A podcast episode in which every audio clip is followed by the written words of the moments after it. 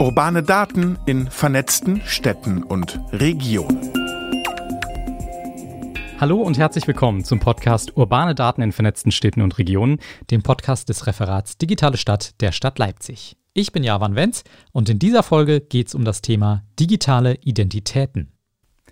Egal mit wem wir in Interaktion treten, wir geben dabei ja immer irgendetwas von unserer eigenen Identität preis. In einem einfachen Gespräch zum Beispiel der Klang unserer Stimme oder unser Erscheinungsbild. Oder bei Anträgen unser Name, Wohnort, Geburtsdatum, Mitgliedsnummern oder sogar Kontodaten. Immer führen diese Informationen mein Gegenüber zu der Annahme, dass er oder sie mir in gewissen Dingen vertrauen kann oder eben auch nicht. Indem man mir dann zum Beispiel einen Mietwagen überlassen möchte oder eben vielleicht doch lieber auch nicht. Bei der Entscheidung über eine Ermäßigungsberechtigung in der Bibliothek zum Beispiel. In einer digitalen Stadt soll das natürlich auch digital funktionieren. Und das bedeutet, dass Nachweise über bestimmte Eigenschaften einer Person für solche Zwecke auch digital vorgelegt und überprüft werden müssen. Nun sind Nachweise, die in einer physischen Welt funktionieren, wie Ausweise, Führerscheine oder beglaubigte Dokumente, im digitalen eher ein bisschen umständlich. Wer schon mal ein Video-Ident-Verfahren mitgemacht hat, der weiß das wahrscheinlich. Aber nicht nur die Nutzerfreundlichkeit ist ein Problem. Die Souveränität über die eigenen Daten, also die eigenverantwortliche Entscheidung, wer welche meiner Daten haben darf, die ist durchaus brisant. Im Alltag geben wir heute ja oft unsere Datensouveränität zugunsten der Nutzerfreundlichkeit auf. Zum Beispiel, wenn wir uns bei Online-Shops mit unserem Google-Account anmelden. Das geht schnell, verrät Google aber jedes Mal auch eine Menge Daten, die den Konzern eigentlich nichts angehen. Und warum erzähle ich Ihnen das alles? An der Lösung dieser Probleme arbeiten in Deutschland derzeit drei vom Bundesministerium für Wirtschaft und Energie geförderte Schaufensterprojekte. Und eines davon ist das Projekt ID Ideal in der Region Dresden, Leipzig mit Weida. Entwickelt und durchgeführt wird das ID-Ideal-Projekt von einem über 40 Mitglieder starken Konsortium und zwei Vertreter dieses Konsortiums sind heute bei mir im Studio.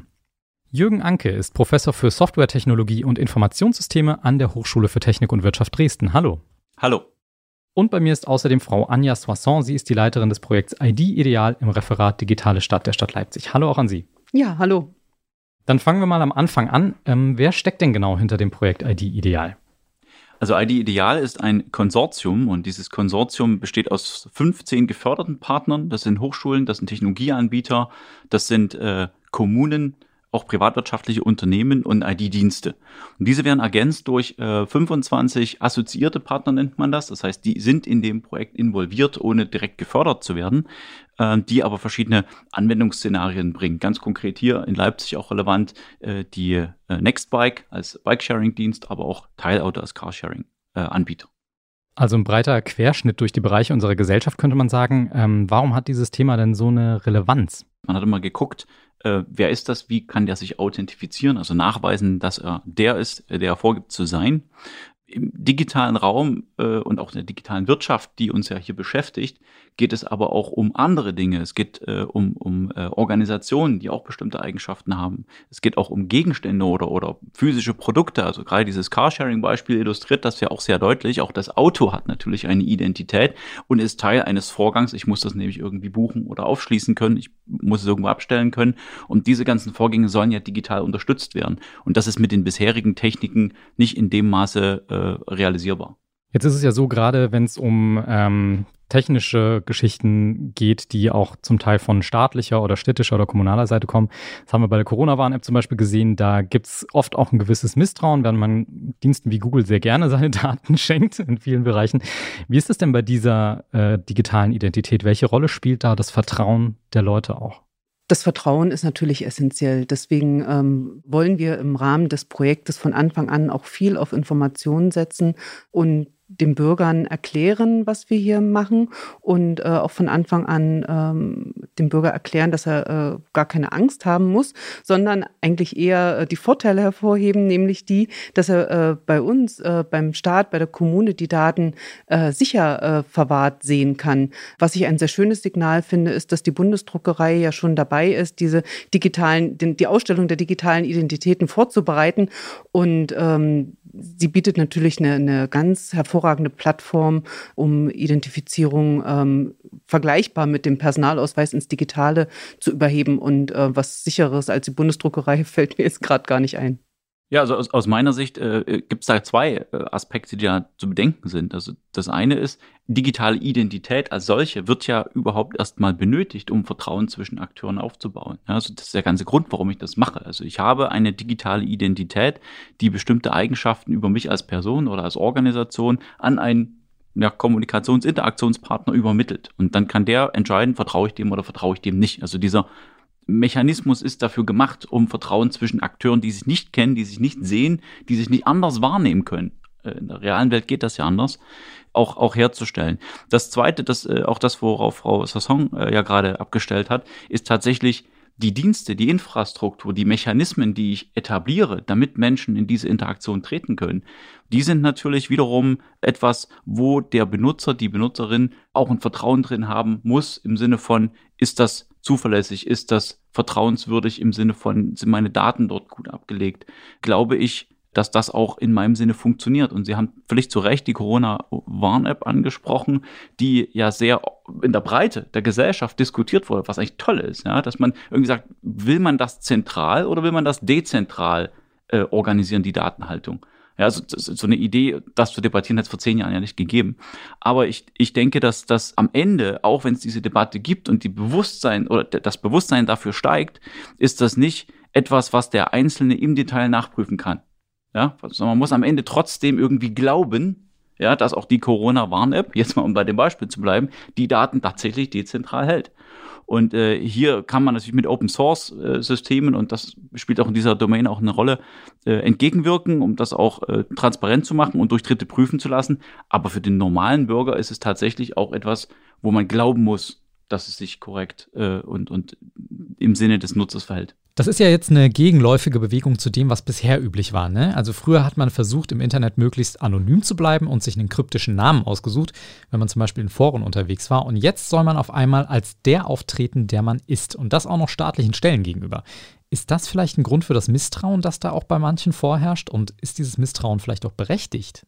Im Grunde genommen ist das kein Gegensatz sondern im Grunde genommen ist das die Frage des Kontexts. Also in welcher Situation will ich mich wie verhalten? Also wenn ich im Bürgeramt bin und möchte mein Kfz anmelden, das geht nun gerade schon elektronisch, das weiß ich. Äh, aber es gibt, es gibt ja andere Situationen, da muss ich vor Ort sein, Geburtsurkunde ausstellen lassen oder irgendwas. Ne? Und da brauche ich natürlich, da habe ich ja selbst ein Interesse daran, dass alle diese Daten, die dort für diesen Vorgang gebraucht werden, auch vollständig und korrekt übermittelt werden. Und ich möchte eine Reise buchen. Ja, dann habe ich natürlich kein äh, Nutzen da drin, wenn dort die falschen Daten draufstehen auf meinem Ticket. Ja. Ähm, in anderen Situationen, wenn ich zum Beispiel in, in ich sag mal, ein Zeitungsabo, also eine digitale Zeitung, also es geht im Prinzip nur um Zugang oder Spotify oder sonst irgendwas, da ist eigentlich keine Notwendigkeit herauszugeben, wer ich bin. Solange es irgendwie einen Zahlungsabwicklungsmechanismus gibt, kann das dem Anbieter eigentlich egal sein. Und hier sieht man, dass sozusagen es geht nicht um anonym versus transparent, sondern es geht um die Frage, in welcher Situation brauche ich welches Vertrauensniveau? Das ist tatsächlich auch ein interessantes Thema in diesem Kontext. Und wie gut kann ich sozusagen den berechtigten Interesse des Bürgers, nämlich auf Datenschutz und Schutz seiner Privatsphäre auch, auch äh, gerecht werden. Und da gibt es Mechanismen, die zum Beispiel anonyme Credentials anlegen, die völlig zufällig erzeugt sind, die im Grunde genommen nichts anderes sind als wie so eine Art Cookie. Das heißt, man kann mich zwar wiedererkennen, aber man weiß überhaupt nichts über mich. Ja, und dieses Spektrum zu bedienen, das ist auch Teil dieser Aufgabenstellung. Sie haben ja jetzt auch schon ein paar Anwendungsbeispiele zumindest angerissen, zum Beispiel die Kfz-Ummeldung. Aber wie hilft es mir denn am Ende als Bürger zum Beispiel der Stadt Leipzig, wenn ich mich darauf einlasse, auf so eine digitale Identität? Ja, wir haben im äh, Projekt ID Ideal ähm, mit mehreren Anwendungsfällen ähm, sind wir aufgelaufen. Äh, ein Beispiel haben wir im, im ersten Text schon gehört. Da geht es um die Bibliotheksanmeldung. Die findet heute zwar schon über ein äh, Online-Formular statt, äh, kann aber nur für ähm, nicht ermäßigungsberechtigte Personen durchgeführt werden, weil immer dann, wenn ich etwas überprüfen muss, äh, muss der Leser vor Ort äh, seinen Nachweis äh, vorbeibringen. Was wir uns erhoffen, ist äh, mit ID ideal, das kann ja verschiedene Zustände abbilden. Ne? Also der einfachste Zustand ist ja erstmal der Nachweis, äh, dass ich eine Person bin, dass ich eine Adresse habe und dass ich vielleicht ein bestimmtes Alter habe. Es ist aber äh, durchaus denkbar und gewünscht, dass wir auch andere Zustände in dem Zusammenhang mit abspeichern. Ein klassisches Beispiel ist natürlich den Leipzig-Pass, ähm, der Nachweis, dass ich ermäßigungsberechtigt bin. Oder ähm, was heute auch gar nicht geht, geht, ist, dass ich äh, für meine Kinder mich online anmelde, weil dafür müsste ich ja irgendwie einen Nachweis erbringen, dass das meine Kinder sind und äh, dass es Kinder sind und so weiter. Und all diese Informationen, die zu meiner Person gehören, kann ich in Zukunft an meiner digitalen Identität mit ablegen und für äh, einen besonderen Fall, wie zum Beispiel eben die Anmeldung in einer Bibliothek, dann als Zusatzinformation mit zur Verfügung stellen. Und das ganz Spannende, weil wir über Vertrauen sprechen, ist, dass wir gar nicht unbedingt alle Daten immer übermitteln müssen. Bei dem Alter ist ein schönes Beispiel, wenn die Bibliothek nur wissen muss, ob ich über 18 Jahre alt bin, dann muss sie nicht mein Geburtsdatum wissen. Ne? Dann reicht es auch, wenn ich äh, über das äh, Vertrauensnetzwerk die Frage stelle, ist derjenige über 18 und der Dienst beantwortet die Frage einfach mit Ja. Also das heißt, äh, wir äh, gewinnen dadurch die Möglichkeit, auch äh, Daten sparsam vorzugehen. Und ähm, das ist, glaube ich, auch das, was wir mit Vertrauen meinen, dass wir eine Möglichkeit schaffen, ähm, sehr viel weniger Daten preiszugeben und zielgerichtet. Und ich weiß genau, was ich preisgebe. Und wenn ich es richtig verstanden habe, dann geht es auch nicht nur darum, dass irgendwie in der Aktion zum Beispiel mit staatlichen oder städtischen Einrichtungen zu machen, sondern dass da auch was kommt oder dass es auch genutzt werden kann, um mit privaten Akteuren zum Beispiel in Verbindung zu treten, oder? Ja, genau. Also das, das ist ja dadurch auch gegeben, dass wir privatwirtschaftliche Akteure als, als geförderte Partner in diesem Konsortium drin haben. Und äh, die, die, die Kernidee des Ganzen ist ja, dass man die Identität ist ja im Grunde genommen nichts anderes als eine Menge von äh, digital beschriebenen Eigenschaften von irgendjemandem oder von irgendetwas. Ja, das ist, das ist Identität in diesem Kontext. Und wenn ich äh, dieses auch für den Bürger greifbare und sichtbare Beispiel des äh, Angebots Leipzig Move mir betrachte, ja, dann möchte ich dort intermodale Verkehrsangebote oder Mobilitätsangebote nutzen, die aus dem Bus- und Bahnangebot der Stadt, aber eben auch privatwirtschaftlichen Anbietern wie Nextbike und Teilauto besteht. So, dann habe ich sozusagen den Wunsch, diese Identität, also die Angaben über mich, die in bestimmten Prozessschritten relevant sind, dort nicht immer wieder neu anlegen zu müssen, was man ja üblicherweise mit diesen ganzen Registrierungen immer wieder macht, sondern das, was mir jemand anders schon mal gegeben hat, zum Beispiel die Stadt, müsste dann auch jemand anderes, wie zum Beispiel Teilauto, akzeptieren und sagen, ja, wenn die Stadt das ausgestellt hat, dann glaube ich, dass das stimmt. Ja, und damit habe ich den Vorteil als, als Bürger, dass ich an der Stelle eben diesen Neuregistrierungsprozess nicht mehr durchlaufen muss, sondern ich kann die bestehenden Daten über mich dort nochmal vorweisen. Das ist das, was der Bürger davon hat. Und die Unternehmen, das muss man ja auch aus der anderen Seite betrachten. Ich als, sagen wir mal, Betreiber von einem Online-Shop, ja, was, was möchte ich denn? Ich möchte, dass die Leute, mit denen ich Geschäfte abschließe, und das tue ich ja bei jeder Bestellung, dass die mir echte Daten geben. Ansonsten schicke ich meine Pakete in die falsche Richtung oder kriege mein Geld nicht. Oder ich habe ganz viel Aufwand, diese personenbezogenen Daten, die ja bei mir dann auch entstehen, für die bin ich ja auch verantwortlich. Ja, das ist ja auch eine Aufgabe, die compliance-relevant ist. Das heißt, ich muss den Datenschutzgesetzen genügen, ich muss das entsprechend absichern, ich muss Auskunft geben können, ich muss Löschanträge entgegennehmen, Korrekturanträge entgegennehmen und muss dafür sorgen, dass das datenschutzgesetzgebungskonform ist. Und das macht mir Arbeit. In dem Moment, wo ich dieses Problem zum Teil zumindest auf den äh, Benutzer sozusagen zurückführen kann, dann habe ich es leichter und habe bessere Daten. Und der Nutzer hat einen viel einfacheren Prozess, auch wenn der mehrere äh, Beteiligte umspannt. Und um das ein bisschen auf die Spitze zu treiben, äh, haben wir das äh, Szenario im Kontext Industrie 4.0. Das heißt, äh, einer der geförderten Partner in diesem Projekt ID Ideal ist die Firma Jung Heinrich. Der eine oder andere kennt sie vielleicht. Das sind also ein großer Hersteller von äh, Gabelstaplern und Flurförderzeugen, heißt es wohl korrekt. Und die haben also die Idee, dass man auf einem äh, Industriepark zum Beispiel eine Flotte von Gabelstaplern abstellt, so vier, fünf Stück, und alle Leute, die dort in diesen Firmen, in diesem Industriepark arbeiten, können die quasi stundenweise oder nach Bedarf dort mieten, ohne dass da irgendwie eine Vermietstation oder irgendwas ist.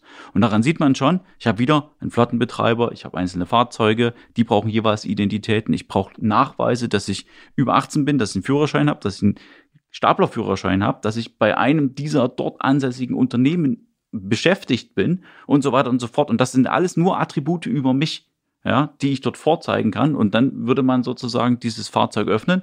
Man könnte das entsprechend dann äh, benutzen, wieder abstellen und durch die Nutzungszeit entsteht eine Rechnung. Und dann sieht man, wie viele Beteiligte da dran sind. Und wenn man das über ein solches System macht, ist das für alle Beteiligten sehr viel effizienter als dieses Einscannen und Rumschicken von irgendwelchen Dokumenten und manuellem Freischalten. In Ihren Projektbeschreibungen ist auch äh, viel die Rede von der digitalen Brieftasche, um das vielleicht mal so ein bisschen runterzubrechen, wie man sich vorstellen kann. Also ist es dann am Ende so wie bei meiner Brieftasche auch, wenn ich zum Carsharing gehe, dann äh, muss ich natürlich zeigen, ich habe eine Fahrerlaubnis und das ist meine Identität und vielleicht auch noch meine Bezahlung äh, oder meine Bezahlmöglichkeiten, dass ich eine Kreditkarte habe, aber andere Attribute gehen diesem Betreiber dann sozusagen erstmal nichts an und ich zeige wie aus dem Portemonnaie auch einfach meine Karten, wie ich sie eben habe und wie sie nötig werden.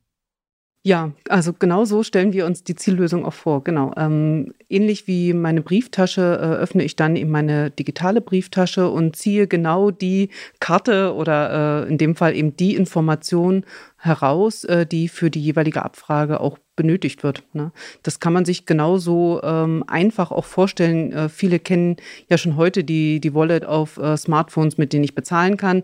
Und äh, genauso einfach ähm, sollte das dann auch mit den digitalen Identitäten vonstatten gehen. Und wer entscheidet das am Ende, was jetzt an wen rausgeht? Entscheide ich das selbst oder wird das von den jeweiligen Akteuren dann von mir angefragt? Also praktisch ist es äh, schon so, äh, dass man eine Anfrage an die Wallet einer Person stellt. Also so kann man sich das auch praktisch vorstellen. Das heißt, ich bekomme dann, also wer das vielleicht von, von, von Android-Applikationen äh, kennt oder wenn ich dann eine App installiere, dann kriege ich also die Anfrage, diese App möchte meine Kontakte angucken, meinen Standort sehen, auf meinen WLAN zugreifen und so weiter. Und dann muss ich das bestätigen. Und so ähnlich kann man sich das auch vorstellen, wenn man also einen bestimmten Vorgang auf einer Website zum Beispiel startet, auch im realen Leben, dann würde diese App also anzeigen, der Gegenüber möchte jetzt gerne das und das und das sehen oder haben. Möchtest du dem das bereitstellen? Und dann sagt man ja oder nein. Und dann sieht man aber, wer das ist, was der wissen will und kann es aktiv zustimmen oder ablehnen. Und wenn man es entsprechend auch speichert, sieht man sogar im Nachhinein noch, wem man mal was gegeben hat. Womit wir dann im Prinzip auch schon wieder beim Thema ähm, der digitalen Souveränität wären, im Endeffekt. Da sagen Sie, das ist ein ganz wichtiger Motivationsgrund für ID-Ideale, diese digitale Souveränität. Was bedeutet das denn eigentlich genau? Digitale Souveränität äh, bedeutet äh, nach meinem ähm, Dafürhalten, dass ich äh, weiß, welche meiner Daten ähm, sind vorhanden und werden von wem wofür benutzt.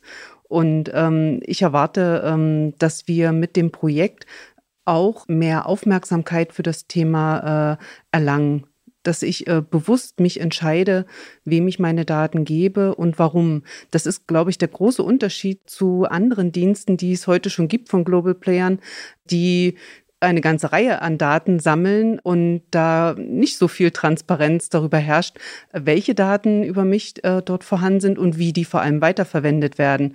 Und äh, das Projekt ID Ideal ähm, ist insofern auch ein wirklich schönes Projekt. Wir haben gehört, wir haben hier sowohl private Firmen ähm, als auch Kommunen. Das heißt, wenn es uns gelingt, so ein Netzwerk äh, aufzubauen, entsteht das Vertrauen aus diesem Netzwerk, weil viele zusammenarbeiten und ähm, es könnte uns gelingen, äh, ein Netzwerk aufzubauen, jetzt denke ich ein bisschen größer, mit europäischen Werten und nach dem deutschen Datenschutz funktionierend und ähm, jederzeit äh, dem deutschen, der deutschen Gerichtsbarkeit auch unterliegend. Also sprich, ähm, wir könnten äh, schon allein dadurch äh, mehr Vertrauen befördern, dass wir sagen, wir halten uns hier an unsere Werte und Normen und äh, können die in dem, in dem Netzwerk auch sicherstellen. Also das Thema Datensouveränität ist dadurch abgebildet, dass ich als Bürger diese Daten, die mich betreffen, in meiner Verfügungsmacht habe. Das ist das, was, was im Kern dadurch ja realisiert wird. Es gibt ja heute auch eine digitale Identität. Ja, die ist bloß verstreut. Alle möglichen Dienste haben irgendwelche Attribute über mich. Ich weiß nicht, wer das ist, was die damit machen. Und ich habe äh, auch keinen Einblick da rein. Äh, ich kann auch irgendeine Nutzung nicht verhindern. Ja, und in dem Moment, wo diese Daten tatsächlich bei mir gesammelt werden und diese Frage nach dieser digitalen Brieftasche, was ist denn das? Das ist am Ende eine App. Ja, und dort sind diese Dinge abgelegt und wer was von mir wissen will, der muss da eine Anfrage hinstellen. Und damit bin ich in der Verfügungsgewalt diese Dinge. Das ist in dem Projekt auch dahingehend äh, ein interessanter Punkt, weil wir versuchen ja auch das Thema Datenökonomie mit zu betrachten. Ähm, das heißt, ich kann, wenn ich bei dem Online-Shop-Beispiel zu bleiben, äh, natürlich schlecht widersprechen, dass der Online-Shop meine Adresse erfährt. Ja, weil sonst kann der seinen Vertrag nicht erfüllen, der kann mir die Sachen nicht schicken. Aber der hat kein Anrecht, zum Beispiel zu erfahren, äh, was ich für, ein, für, ein, für einen Familienstand habe oder eine Schuhgröße oder andere Dinge. Die könnten für den aber interessant sein, weil er sein Marketing damit optimieren möchte. Und jetzt kann der zum Beispiel sagen, okay, wenn du mir das und das noch zusätzlich zu den Daten, die du mir geben musst, für den Vertrag noch zusätzlich gibst, dann würde ich dir irgendwie einen Gutschein oder irgendwas geben. Und damit bin ich genau in diese Lage versetzt. Ich entscheide, wer das kriegt und zu welchen Bedingungen. Und das ist mit Souveränität gemeint und das erfordert, und da bin ich völlig bei Frau Sasson, auch eine gewisse Wahrnehmung, ein gewisses Selbstverständnis und auch eine gewisse Sensibilisierung für diese Fragen, weil die Leute sind so äh, erzogen im Internet, dass es eben normal ist, sich irgendwo zu registrieren und irgendwelche Daten irgendwo anzugeben, weil das macht man halt so. Ja, aber keiner würde doch seine Brieftasche mit allen Dokumenten oder mit allen Ausweisen irgendwo hinlegen, jedem in die Hand geben. Ja, das, das macht man ja auch nicht. Und da sieht man eigentlich auch schon mal, wie, wie groß dieses Wahrnehmungs, äh, diese, diese, diese Wahrnehmungsunterschiede zwischen digitaler und realer Welt sind. Und der große Vorteil von dem, was wir hier tun, ist, wir bringen quasi dieses physische Modell, Brieftasche, meine Sachen, wer was wissen will, muss mich fragen und dann zeige ich dem das oder nicht, auch in die digitale Welt. Und ich glaube, das vom Denkmuster ist das viel näher an dem dran, was man kennt wo wir jetzt eben schon dabei waren, auch ähm, groß zu denken. Ähm, wenn ich mir jetzt mal mein Handy angucke, äh, wenn ich da eine App installiere, dann wollen die Apps ja grundsätzlich, egal was das ist, eigentlich am liebsten erstmal alles wissen. auch gerne auf meine Fotos noch zusätzlich ein bisschen äh, Zugriff haben und gerne auch alle meine Kontakte auslesen. Und wenn ich das nicht zulasse, dann im Zweifel kann ich eben die App nicht nutzen. Welches Interesse haben denn diese Player am Ende bei dieser digitalen Identität mitzumachen? Weil das ist doch gerade für viel toller, so wie es läuft. Das ist eine sehr spannende Frage. Also natürlich ist der, der Status quo immer für die äh, gut, die davon profitieren. Ja, das, das ist ohne Frage richtig. Man muss, man muss, glaube ich, äh, unterscheiden, äh, dass diejenigen, die äh, heute diese großen Plattformen betreiben, ne, also ob das nun Facebook oder Google oder Microsoft ist, die sitzen natürlich auf einer Menge von Daten und die haben es auch leicht mit diesem Datenbestand sich als Identity Provider sagen wir mal, zu betätigen. Und das sieht man, wenn man auf eine Website kommt, da steht dann irgendein Login with Google oder Login with Facebook. Und das ist ja genau das, brauchst du nie registrieren, nimm einfach meine Daten. Ja? Und das ist natürlich für den Benutzer komfortabel. Das ist auch technisch gut. Also das will ich hier an der Stelle auch gleich mal sagen. Das ist nicht in irgendeiner Weise, das ist weder illegal, ja, noch ist es in irgendeiner Weise technisch schwach. Ja, aber man muss erkennen, dass die natürlich damit die äh, Möglichkeit besitzen, jeden einzelnen Login-Vorgang oder jede einzelne Aktivität, die ich mit diesem Konto dann tue im Netz, auch außerhalb von Facebook und auch außerhalb von, von, von Google oder Microsoft, nachvollziehen zu können. Und damit kriegen die einen super Datenbestand über meine Interessen, meine Aktivitätsprofile, wer war, wann, wo, ist der mehr früh oder mehr abends im Internet, welche Interessen hat der, welche Seiten guckt er sich an. Und damit kriegen die natürlich einen super Datenbestand, den die monetarisieren für Werbung zum Beispiel. Und äh, die haben da natürlich wenig Interesse dran. Das ist völlig, völlig korrekt, weil deren Modell wird in einer gewissen Weise äh, damit unterlaufen. Auf der anderen Seite ist es auch so, dass die Menschen spüren ja, dass das irgendwie nicht super ist. Ja, also letzten Endes, man macht den Deal mit, weil es einfach keine Alternative gibt. Und äh, ich glaube, dass man hier an der Stelle A, eine gewisse Aufklärung betreiben muss. Man muss aber nicht bloß sagen, das ist nicht gut, sondern man muss auch sagen, mach's doch so. Also man muss auch eine Alternative entwickeln. Und das ist, glaube ich, die Chance, die man in ID Ideal hat, dass man dort mithilfe der dort sagen wir mal, äh, zu vollziehenden Entwicklung von Demonstratoren und konkreten Beispielen die Leute dahin bringt und sagt, so kann man es auch machen. Und dann wird man ja sehen, und das ist auch ein Teil dieses Projektes, eine gewisse Akzeptanzforschung zu betreiben, die Usability immer weiter zu optimieren. Wie reagieren die Leute darauf? Deswegen ist es ja ein Schaufensterprojekt. Es ist ja nicht so, dass wir uns jetzt irgendwie äh, im Labor einschließen, drei Jahre entwickeln und dann kommen wir mit einer Pressemitteilung raus, sondern wir wollen ja äh, relativ frühzeitig mit echten Entwicklungen, mit echten Fallbeispielen und echten Benutzern dort in Interaktion treten und mal gucken, wie das dann entsprechend auch ankommt.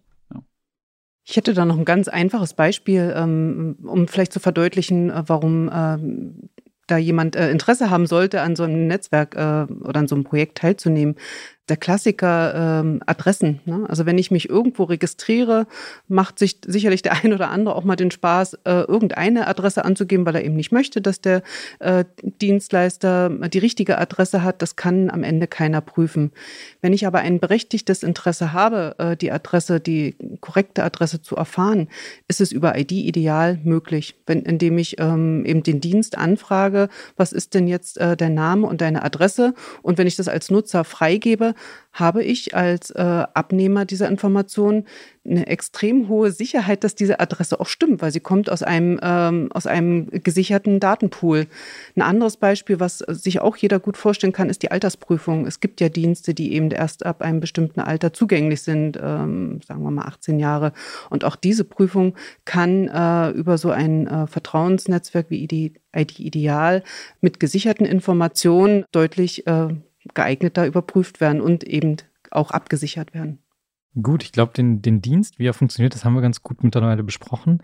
Ich würde gerne nochmal zurück zu dem Punkt Vertrauen, ähm, wo wir auch über die Corona-Warn-App zum Beispiel schon gesprochen haben, einfach weil es so ein prägnantes Beispiel aus dem letzten Jahr auch ist. Wie sorgen Sie denn dafür, dass dieser Datenbestand am Ende auch sicher ist? Weil das ist dann natürlich, wenn Sie sagen, ich packe alles in die digitale Brieftasche, da ist dann ja wirklich alles drin. Und das will man ja wirklich nicht, dass das dann gesammelt irgendwie in falsche Hände gerät. Also wie funktioniert das am Ende, dass das sicher ist? Also Sicherheit ist ein sehr komplexes Thema. Ja, also man muss, glaube ich, unterscheiden, welche Art von Sicherheitsaspekt man da betrachtet. Im Kern geht es ja aber eigentlich darum, sicherzustellen, dass alle Beteiligten sich auf das, was dort an Daten ausgetauscht wird, sich verlassen können. Das heißt, das, was ich kriege, das stimmt. Und auf der anderen Seite möchte ich nicht, dass jemand Drittes mit den Daten irgendwas macht, was er nicht soll. Ja, das sind ja im Prinzip mal ganz äh, simpel ausgedrückt die zwei Kernpunkte.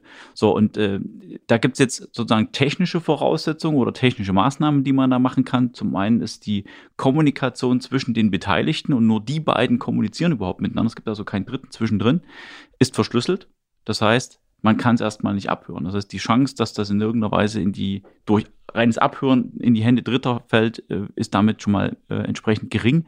Zum Zweiten sind die Daten auch äh, signiert. Das heißt, im Grunde genommen ist hier verschiedene Mechanismen von sagen wir, asymmetrische Kryptographie. Der eine oder andere kennt das vielleicht von PGP, da hat man ja so einen privaten und einen öffentlichen Schlüssel und das gleiche wird hier auch eingesetzt. Ich kann also auch die Echtheit dieser Daten nachweisen, indem ich das mit meinem privaten Schlüssel signiere. Das sieht natürlich der Benutzer nicht. Ja, also der, der hat jetzt nichts mit Schlüsseln und Kryptographie zu tun, das passiert unter der Haube. Aber damit kann sozusagen der Empfänger äh, entsprechend nachvollziehen, ja, das ist von dieser Person oder von diesem Absender, es kann eben ja auch ein Gegenstand sein, also so ein Fahrzeug zum Beispiel, und es ist nicht manipuliert worden. Das ist so das Thema Datenintegrität. Also wenn es manipuliert wird, dann kann ich diese Manipulation erkennen. Ja. Äh, das Thema Authentizität, also ist das, was dort kommt, echt? Das wird entsprechend durch die berechtigten Herausgeber organisiert. Das heißt, wenn ich zum Beispiel wissen will, wohnt jemand an der und der Adresse und das sagt das Bürgerbüro der Stadt Leipzig, dann habe ich natürlich ein hohes Vertrauen darin, dass das stimmt, weil die haben entsprechende Prozesse dafür. Wenn ich wissen will, ist der oder diejenige im Besitz eines Diploms für, was weiß ich, äh, Betriebswirtschaftslehre, dann frage ich eher nicht die Stadt Leipzig, weil die hat damit nichts zu schaffen und ich frage wahrscheinlich auch nicht die Leipziger Verkehrsbetriebe, aber vielleicht frage ich mal die Uni Leipzig, ja. Und wenn die Uni Leipzig sagt, ja, der hat ein Diplom in Betriebswirtschaftslehre, dann ist das eben ein ver ver verlässlicher Herausgeber einer solchen Information. Und das andere, was man äh, weniger als Informationssicherheit begreift, sondern eher als Datenschutz, das schützt ja nicht die Information, sondern die Person. Ja, also im Sinne von, ich möchte nicht, dass, dass äh, Dinge über mich bekannt werden und zu falschen Zwecken missbraucht werden. Und da sind genau eben diese Mechanismen, wie wir sie schon hatten. Datensparsamkeit, es wird nur wirklich das rausgegeben, was wirklich gebraucht wird. Ich kann da auch einen, einen Einfluss drauf nehmen. Ich kann das entsprechend auch ablehnen, so eine Anfrage. Und damit kommt einfach schon mal grundsätzlich weniger Daten in Umlauf. Aber auch das gehört zur Wahrheit dazu, wie man so schön sagt. Der Empfänger der vielleicht auch ein berechtigtes Interesse daran hat, diese Daten zu bekommen und dem ich diese Daten gebe, der hat durchaus die Chance, mit diesen Daten dann Dinge zu tun, die ich nicht mehr sehe. Ja, also wenn das erstmal in irgendeiner Weise in einer digitalen Form vorliegt, ist es äh, nicht ganz so einfach nachzuvollziehen, was danach damit passiert. Ja, ich kann sicherstellen, dass, dass ich das nicht im Falschen gebe, aber was der am Hinten dann damit macht, da, dafür ist dieser Mechanismus nicht gedacht. Ansonsten gilt natürlich in der digitalen Welt auch das, was in der physischen Welt äh, gilt. Ich sollte mein Portemonnaie, äh, mein, meine Brieftasche nicht offen liegen lassen. Das heißt, wenn ich äh, so eine App auf meinem äh, Smartphone installiere, muss ich natürlich das Smartphone entsprechend sichern und vielleicht auch nicht mit dem Standardcode 1234. Da kann natürlich am, am Ende die beste App auch nichts tun, wenn dann Daten gestohlen werden. Und Sie, Herr Anker, haben ja zwischendurch auch schon mal das Wort dezentral in den Mund genommen. Das heißt, ich gehe auch davon aus, dass dieser Datensatz nicht am Ende im Keller der Stadtverwaltung auf irgendeinem Rechner drauf liegt. Nein, also ganz explizit nicht. Die Idee bei Datensouveränität ist ja, äh, wie ich schon gesagt habe, dass die Nutzer selbst über diese Daten verfügen können. Und zwar nur die Nutzer. Äh, wie das jetzt technisch realisiert wird, da gibt es halt eine Reihe von Varianten. Der Klassiker, der in diesem Umfeld also auch gerne als Beispiel herangezogen wird, ist, dass diese Daten auf einem Smartphone liegen. Das heißt, alle diese Attribute, die es über mich gibt, liegen in einer verschlüsselten, gesicherten Form auf meinem Smartphone. Das ist auch das, was die Bundesdruckerei in einem äh, verwandten Projekt betreibt. Und äh, wenn das Smartphone entsprechend auch ein Backup hat, das ja auch verschlüsselt ist, dann könnte man das theoretisch auch irgendwo an einer entsprechenden Speicherstelle, ob das jetzt auf dem USB-Stick zu Hause oder in irgendeiner Cloud ist, äh, ablegen. Und wenn mir tatsächlich mein Handy verloren geht, gestohlen wird, kaputt geht, sonst irgendwas, dann kann ich das wieder herstellen. Aber ich muss es natürlich äh, äh entsprechend auch solche Mechanismen auch einrichten oder die Apps müssen die herstellen oder bereitstellen können. Und zum Zweiten, der einzelne Beteiligte, der kein Bürger ist oder kein Privat, äh, keine Privatperson, sondern eine Organisation zum Beispiel, bei dem muss man sich das ähnlich vorstellen wie bei E-Mail. Ja, das heißt also, ich habe ein, ein, ein, ich möchte gerne E-Mail-Austausch betreiben und so will ich also hier digitale Identitäten austauschen. Und dafür brauche ich natürlich Anwendungen, die dafür fit gemacht werden. Und auch das ist Teil dieses Projektes. Wir haben also hier mit der SQL Projekt AG in Dresden zum Beispiel ein Unternehmen an Bord in dem Projekt, das sich ganz explizit mit Integrationswerkzeugen beschäftigt. Das heißt, dort kann ich so die Zielstellung mit relativ einfachen Mitteln bestehende Anwendungen so aufrüsten, dass die in der Lage sind, solche Identitäten entgegenzunehmen, zu prüfen und daraus bestimmte Entscheidungen abzuleiten oder auch welche herauszugeben. Das heißt, für die Unternehmen ist es ein bisschen komplizierter als für einen Bürger, das, das ist, liegt in der Natur der Dinge, aber es gibt A, keinen zentralen Speicher, das ist ganz wichtig, sondern es gibt einen Speicher, wo das drin ist, was mich betrifft, den ich unter Kontrolle habe. Und es gibt auch keine zentrale Stelle, wo alle diese Anfragen drüber laufen. Also man darf jetzt nicht denken, es gibt da eine ganz große Datendrehscheibe, so ein Umschlagplatz und dort kann jeder fleißig mithören, sondern es ist eine direkte Verbindung zwischen mir und diesem Dienst. Zwischen mir und dieser Anwendung. Und da ist nichts dazwischen. Und deswegen ist auch die Chance, äh, dort entsprechend äh, eine Sicherung dieser Verbindung und der, der Kommunikation äh, einzubauen, viel besser gegeben, als wie das eben bei Google oder Facebook ist, wo alles darüber umgeleitet wird. Da bin ich ja im Endeffekt auch wieder bei der Brieftaschenmetapher. Ne? Die habe ja auch nur ich ähm, in meiner genau. Hosentasche und gebe sie persönlich raus oder eben auch nicht. Gut, zum Schluss würde ich gerne noch wissen, wo wir denn eigentlich gerade stehen. Sie nennen das Schaufensterprojekt. Was sehe ich denn, wenn ich ins Schaufenster reingucke? Also das Projekt äh, ist offiziell äh, jetzt vor wenigen Tagen gestartet worden. Das heißt, also wir alle äh, haben sehr lange daran gearbeitet und entsprechend die, die Beantragung durchzuführen und haben jetzt also den Zuwendungsbescheid. Das heißt, wir starten jetzt erst. Tatsächlich äh, gibt es Stand heute noch nicht wirklich viel zu sehen. Das ist tatsächlich so.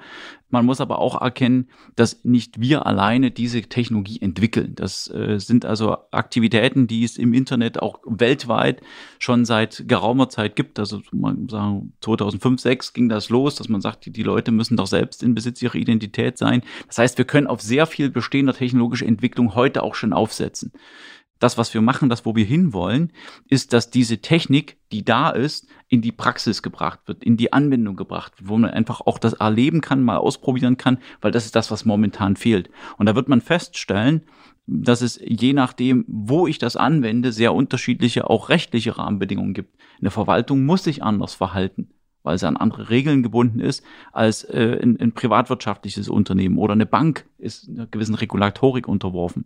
So, und von daher ist es so, dass wir diese Anwendung jetzt konzipieren und entwickeln und wir rechnen damit, dass wir äh, in der ersten Jahreshälfte 2022 die ersten Anwendungen zum Ausprobieren zur Verfügung stellen können.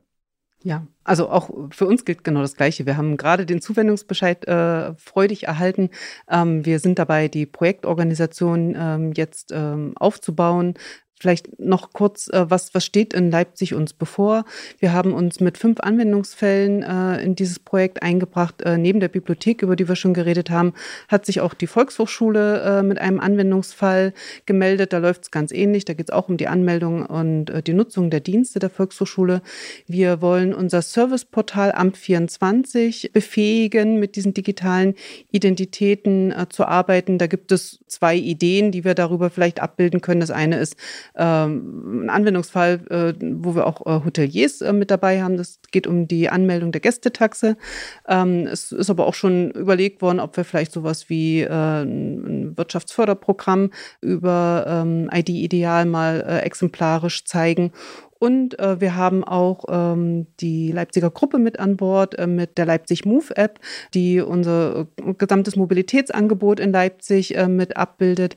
Ähm, da wollen wir diesen Mobilitätsanwendungsfall äh, mit abbilden. Da gehören dann auch äh, Nextbike und Teilauto mit dazu. Und genau, und noch einen, einen fünften Anwendungsfall, der aber selber gerade erst im Entstehen ist. wir überlegen, eine Leipzig-App zu konzipieren. Und wenn die entsteht, dann soll die natürlich von Anfang an auch für ID ideal und für diese digitale Identität geeignet sein. Das ist ähm, genau der fünfte Anwendungsfall. Das heißt, wir haben viel vor, wir freuen uns darauf.